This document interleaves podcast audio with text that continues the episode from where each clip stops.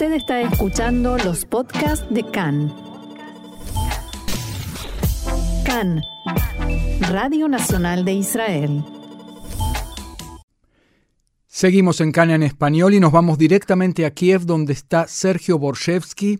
Él es un diplomático retirado, ministro extraordinario y plenipotenciario, experto del Centro de Investigaciones de Rusia. Además es escritor, ha traducido a Borges, García Márquez y muchos más. Hemos hablado ya eh, en un par de oportunidades con él. Se muestra muy activo y muy combativo en las redes sociales, da testimonios permanentemente y está hablando hoy con nosotros. ¿Cómo está Sergio hoy? Ah, la noche pasó más o menos eh, en Kiev, eh, la noche pasó más o menos tranquila. Ah, hubo eh, solamente, por lo menos yo escuché solamente alarma una vez a eso de las cuatro de la madrugada. pero en cercanías de Kiev los combates no cesan. Eh, eh, especialmente en, uh, bueno, en los suburbios uh, de, del noreste de, Kiev y noroeste de Kiev, una población está destruida por completo, la población de Bucha, y ayer en, bueno, en el patio de una iglesia de Bucha, enterraron a 67 ciudadanos eh, de, de esta población uh, muertos uh, en estos días uh, por consecuencia de la invasión rusa. Usted vive, entiendo, en un octavo piso. ¿Usted vive en el, permanece en el departamento o cuando hay una alarma usted baja nuevamente al sótano? Bueno, los últimos días eh, no, no, no bajo al sótano, estoy cerca de mi computadora y bueno, tres o cuatro horas eh, duermo, ah, por supuesto. ¿Y su esposa está bien? Ah, eh, no, ella no, pero bueno, cada, cada, cada loco con su tema se dice. Entonces, cada, cada uno con sus enfermedades eh, por razones de nuestra mm, edad. De la edad. Y la pregunta es si, si desde el punto de vista de abastecimiento, alimentos, medicamentos, ustedes todavía se eh, arreglan o empieza a haber problemas. No, no, no, se arreglan perfectamente en estas condiciones eh, por las autoridades de Kiev y también por los voluntarios. Em, en uh, área donde vivo se, se puede comprar uh, todo. A veces hay que tomar colas, uh, pero de tal o cual manera, bueno, los productos de la primera necesidad hay. Y lo que ve usted desde su ventana en la calle de Kiev, ¿qué, ¿qué es lo que ve? ¿Calles desiertas o la gente trata de hacer su vida normal? Bueno, a esta hora eh, estoy en, eh, en, el balcón ahora ah, hablando. Okay. Ah, se puede ver, eh, bueno, no hay tanta gente como siempre.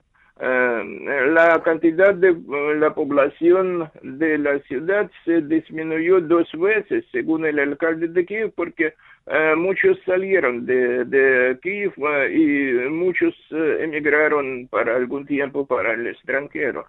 Ah, por lo tanto, no hay tanta gente, no hay, no hay tantos vehículos. Claro. Ah, ah, pero de tal o cual manera ahora veo veo veo carro tras carro van a, algún lado o otra y eso... también, eh, algunas eh, personas van, eh, bueno, con, con unas bolsas con, con, comida comprada, ¿no? Y eso se, es porque, de alguna manera, el ejército ruso todavía sigue retrasando su entrada a Kiev. Se temía para este fin de semana. ¿No hubo ningún avance? hubo combates cruentes y no cesan cada día y además el ejército ruso destruye la mm, estructura y eh, en la mayoría de casos, además de objetos militares como por ejemplo el eh, aeródromo militar en Vasilkov destruido, eso también la, la provincia de Kiev.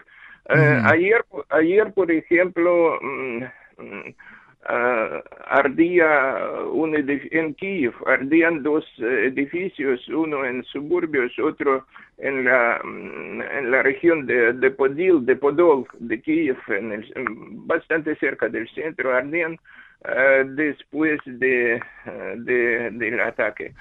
¿Cómo evalúa Sergio el, eh, el, desempeño en este momento del ejército ucraniano? ¿Sigue pudiendo resistir con la misma fuerza el avance ruso? Sí, sí, sí. Eso, uh, uh, el ejército ucraniano uh, tiene motivos. Motivación, ¿no? tiene, sí, tiene motivación para, para, para, para, para todo. Y eh, el ejército ruso eh, tiene motivación, eh, ¿qué, ¿qué, motivación tiene? Muy baja. De, claro que saquean las poblaciones donde están, eso sí, pero matan a la gente si ven un coche en, una, en un camino, un tanque ruso, ya hubo varios casos cuando un tanque ruso aplastaba a a, los a un coche. coches con civiles. Ayer un padre de familia y, y su hija o bueno una persona de, de su familia estaban en un, en un coche con las banderitas blancas incluso. Y, eh, y eh, los aplastaron y muertos ambos. Eh, por ejemplo, esta noche en la provincia de Donetsk bombardearon incluso un monasterio que pertenece a la iglesia moscovita y bombardearon en esta misma región, bombardearon a un tren de evacuación eh, que salía rumbo a Ucrania occidental. Allí en la iglesia se produjeron varias decenas de muertos, ¿no? Sí, sí, y eh, en eh, otra ciudad, en la ciudad de Mariupol, hay ciudadanos turcos de, Turquía. Que, una mezquita también. Sí. en una mezquita que, que también atacaban a esta mezquita. ¿Qué necesidad militar tiene, tienen estos actos? ¿Qué confianza tienen en eh, Ucrania en las sanciones que está poniendo Biden?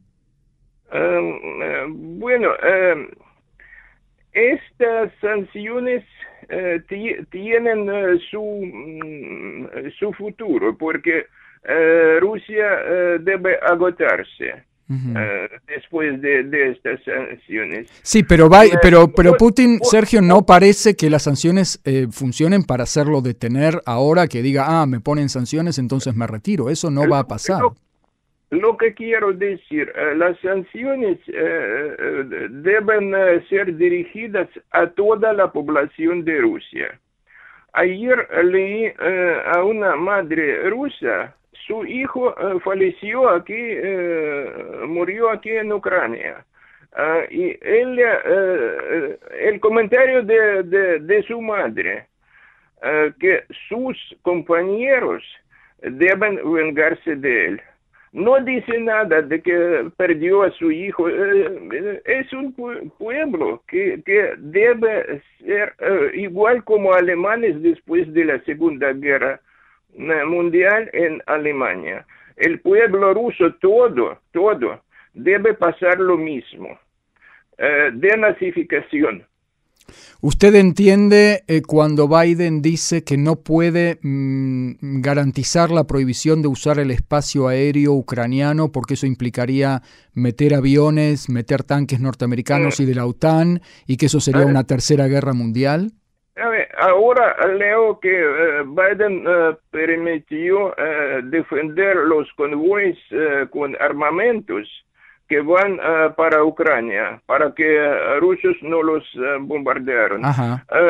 pero tengo para el señor Biden, tengo una, una noticia mala. la tercera guerra mundial ya tenemos.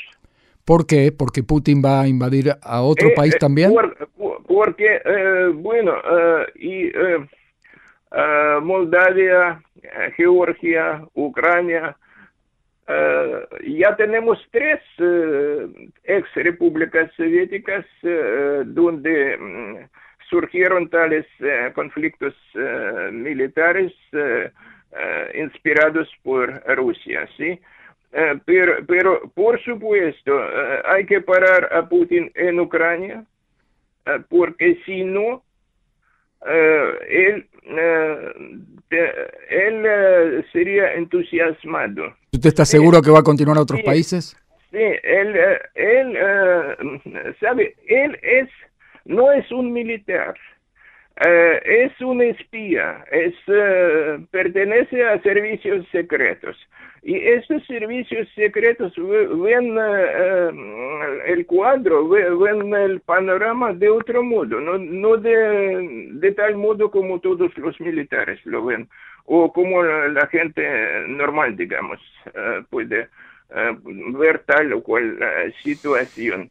Y Putin puede tragar tanto cuanto le permitan tragar.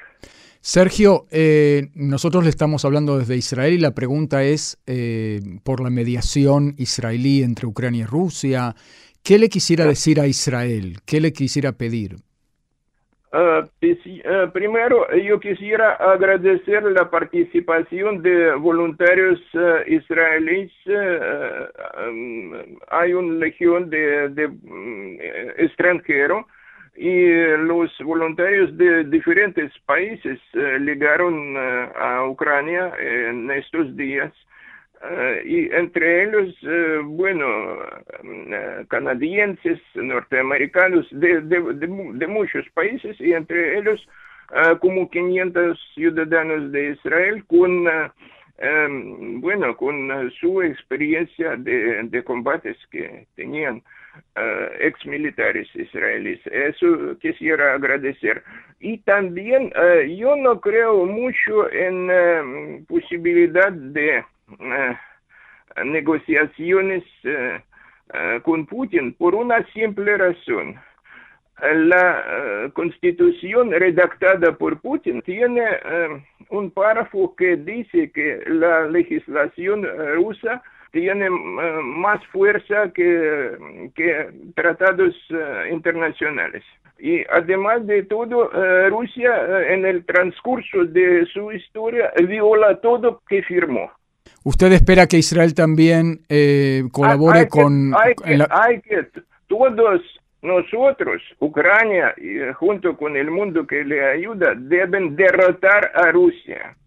Rusia debe ser dividida porque tiene sus pueblos subyugados, como tártaros, no de Crimea, sino tártaros de Rusia, como uh como los pueblos de Cáucaso. Deben, en vez de este monstruo, deben surgir estados independientes, estados normales, eh, no tan grandes como este monstruo, que no, uh, que no uh, sean amenaza para nadie. nadie. es la única solución para el mundo entero. ¿Piensa que Estados Unidos y Europa en este momento pueden llegar a iniciar una cosa así que implicaría realmente una, una tercera guerra mundial? Bueno, ahogando a Rusia ahora económicamente, ellos deben entender que no se puede después eh, prestarle ayuda como lo hicieron en la época de Yeltsin. es, eh, un, es un error muy grave del occidente. No se puede dar eh, posibilidad a Rusia de levantarse de rodillas. Muy bien. Eh, Sergio Borshevsky, eh, un intelectual, un ex diplomático, eh, ha sido ministro plenipotenciario, también experto en el tema de Rusia, traductor del ruso, del ucraniano al español, o del español al ucraniano. No, y al, revés también. Ah, ¿también al español? Sí, yo tengo uh, como 20 canciones ucranianas uh, que yo, yo le puedo enviar vía, vía correo electrónico, sí. Eh, las canciones ucranianas tengo traducidas, eh, mucho de Taras Shevchenko, eh, tengo Ajá. traducciones también, sí. Bueno, nos va a gustar eh, conocerlas, realmente. Sí.